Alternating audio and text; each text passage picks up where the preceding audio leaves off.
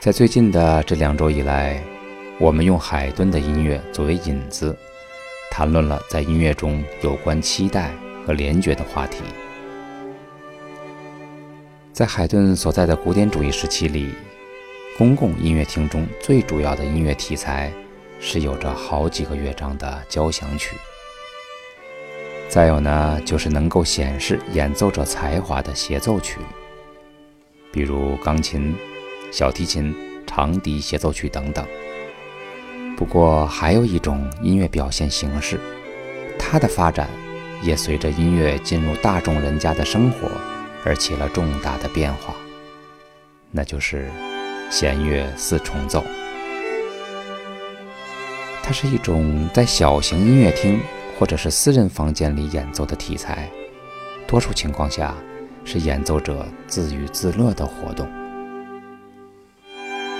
其实除了钢琴以外，我更建议孩子们学习一门可以方便携带，而且便于和他人合作的乐器，比如弦乐类，当然木管类的乐器也不错啊。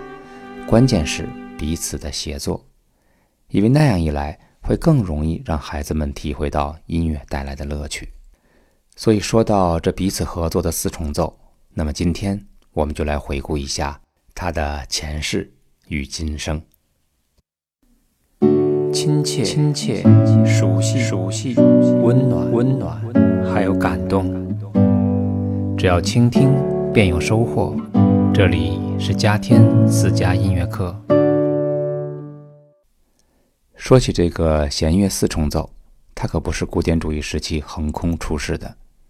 谈到它的源头，恐怕我们又要回到那个有着魔幻色彩的欧洲中世纪了。记得我们以前聊过。在教会音乐中，除了管风琴以外，其他的乐器都是被禁止的，因为教会总是觉得那些乐器实在不够严肃。不过呢，这并不妨碍器乐作品的发展。在这个时期中，弥撒曲和世俗声乐套曲中的重唱形式，为弦乐四重奏的发展呢，提供了生长的土壤。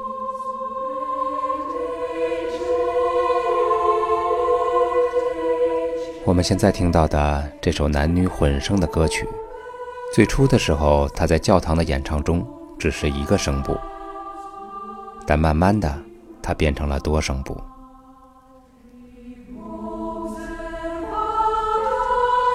其中有女高音、女中音、男高音，还有男低音。大家可不要小看这四个声部，它可是今后古典音乐发展中最重要的和声基础。也是我们聆听音乐中需要主动捕捉的四个声部。我们现在可以明显的听到最上方的女高音的演唱。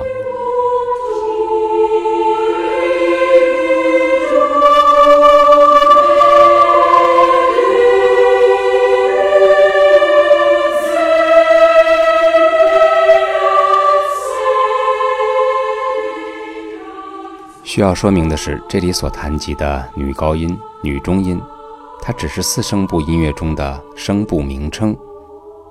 其实它并不是由女性来演唱的。当然，今天我们听到的女高音是现代版本的，但是在中世纪的时期，所有我们谈论的女声声部都是由男性来完成的。通常呢，是没有变声之前的孩子。刚才我们说的这四个声部，从高到低，依次为女高、女中、男高、男低。现在呢，我们可以把它看作是一个结构，而作曲家们呢，他们成功的把它移植到了器乐的作品中。这样一来，弦乐四重奏这种音乐题材便产生了。而相对声部呢，是第一小提琴是女高，第二小提琴是女中，中提琴呢是男高，大提琴是男低。到了古典主义时期的时候呢，这种组合搭配成为了非常重要的室内乐的形式，也是室内乐中最理想、最融洽和最经典的组合。为什么这么说呢？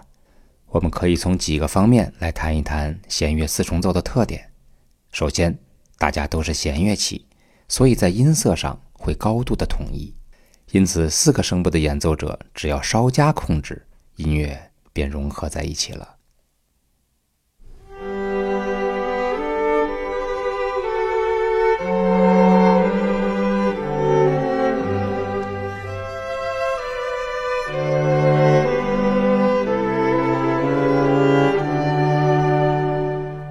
这是海顿最有名的，被称之为“皇帝”的四重奏。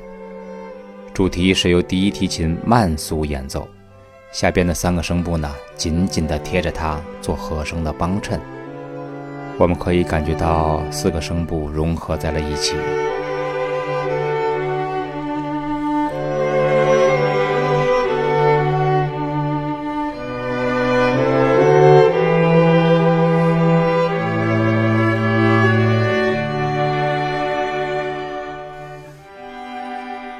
作为一种室内乐的题材，弦乐四重奏的风格和交响乐是不同的。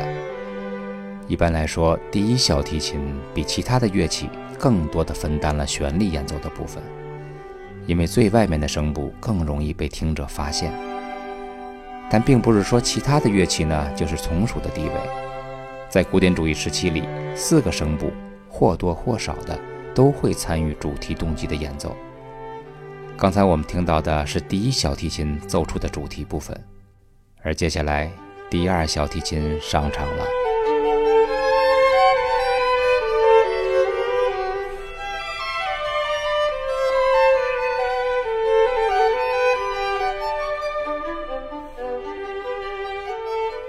大家是不是还能听到明显的主题旋律呢？不过呢，这个主题接力棒已经传到了第二小提琴手里。而此刻，第一小提琴则在主题的周围做着加花变奏的处理。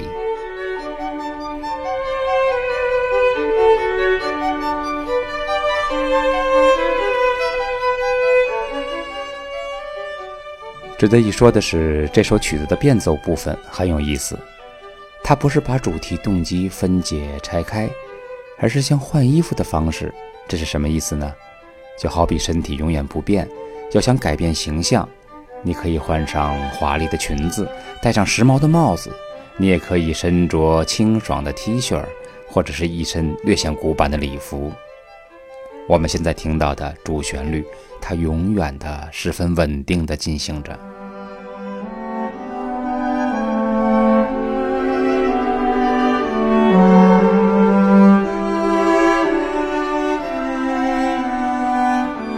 大家猜一猜，现在是什么声音在演奏主题？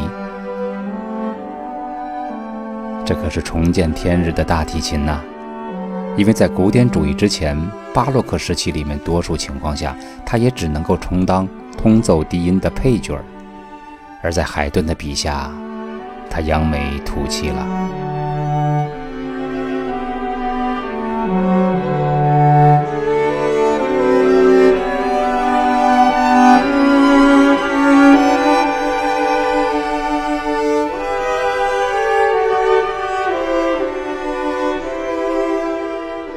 此刻我们听到了其他的声部也加入了进来，不过这似乎并不会影响大提琴的性质。我们听到的是大提琴中高音区，这个音区呢是大提琴音色中最迷人的部分，所以它的辨识度很高。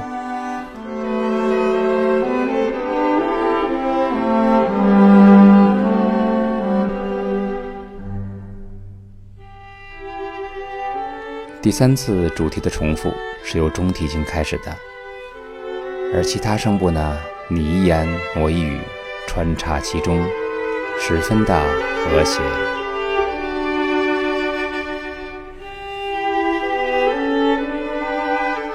有一个有意思的现象，四重奏不只是一种音乐题材，也是朋友间的聚会由头。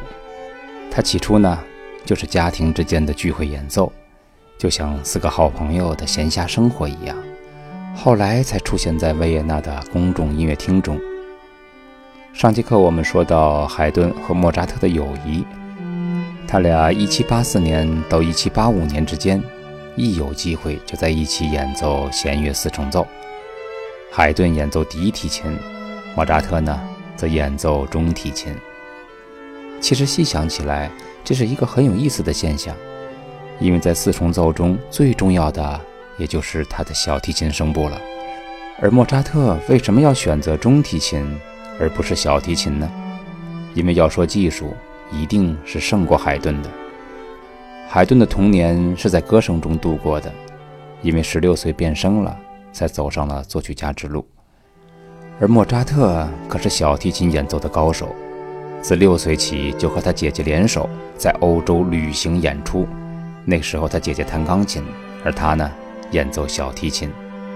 上至国王皇后，下至有钱有名望的贵族，一律通吃。按理说，第一小提琴的位置应该给莫扎特，而不是海顿。要知道，中提琴在四重奏中。通常是伴奏肢体的承担者，通常呢是这儿来一下，那儿来一下，而没有自己的主张。因为中提琴是在内声部，它的任务呢不是抢风头，而是呢要很本分地衬托第一、第二提琴的主旋律演奏。就拿现在我们听到的。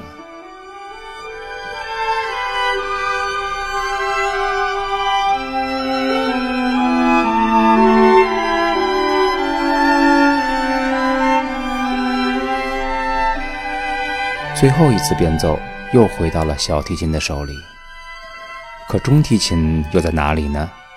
我们很难找到，它隐藏在了音乐的中间。这么没有性格的声部交给一个小提琴演奏大师，实在是令人费解。所以我就想，莫扎特更多的原因可能是出于尊敬，他喜欢海顿，喜欢他的诙谐与幽默。也喜欢海顿作品的精致。重要的是，莫扎特还有一颗谦卑的心，所以他选择了中提琴，一个倾听者的角色。真没想到，天才的莫扎特也有低调的一面。不过呢，这更令我们升起敬佩之心。说起这段时光，对莫扎特来说十分的珍贵。我记得他那首 G 大调弦乐小夜曲。就是那之后的两年，也就是一七八七年完成的。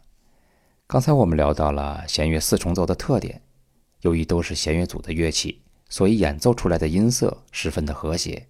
又因为海顿的贡献，四个声部的乐器地位逐渐的拉平了。这样一来呢，也拓展了主题演奏的范围。那么接下来呢，我们就来说一说它另外一个非常重要的特点，就是音乐旋律化。因为只有四个乐器。它纵向的音响效果肯定是非常单薄的，所以营造和声气氛便不是四重奏的重点了。那么对四重奏的要求呢，也就变得十分的简单，就是旋律必须好听。我们听一小段莫扎特的 K 五二五，刚才海顿的那首呢是第二乐章慢板，现在我们也选择 K 五二五的第二乐章来听一听。现在呢，我们就不分析它了，因为这么好吃的东西，要是研究它如何做的，实在是浪费了。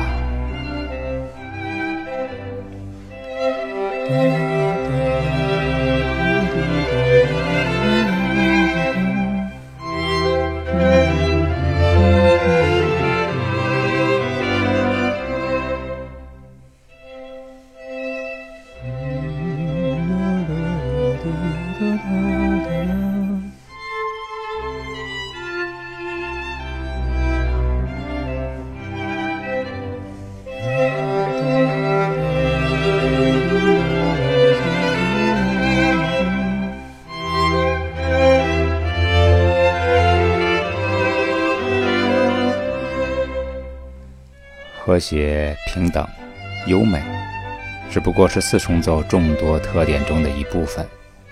我们实在是无法说尽这种可爱的音乐题材的特点。今天算是开了一个头，因为像贝多芬、布拉姆斯、舒伯特、柴可夫斯基、德奥夏克等等，这些人都有神一样级别的作品。甚至如今的流行音乐，也有用四重奏做伴奏的。所以呢，那就留给以后，我们在节目中慢慢的聊。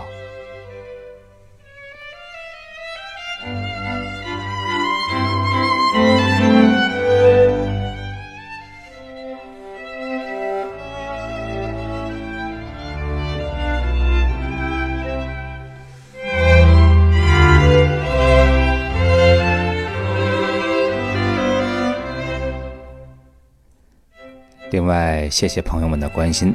嗓子虽然还是有点哑，不过呢，已经好多了。这里是十分钟听懂古典音乐，我是嘉天，我们下期再见。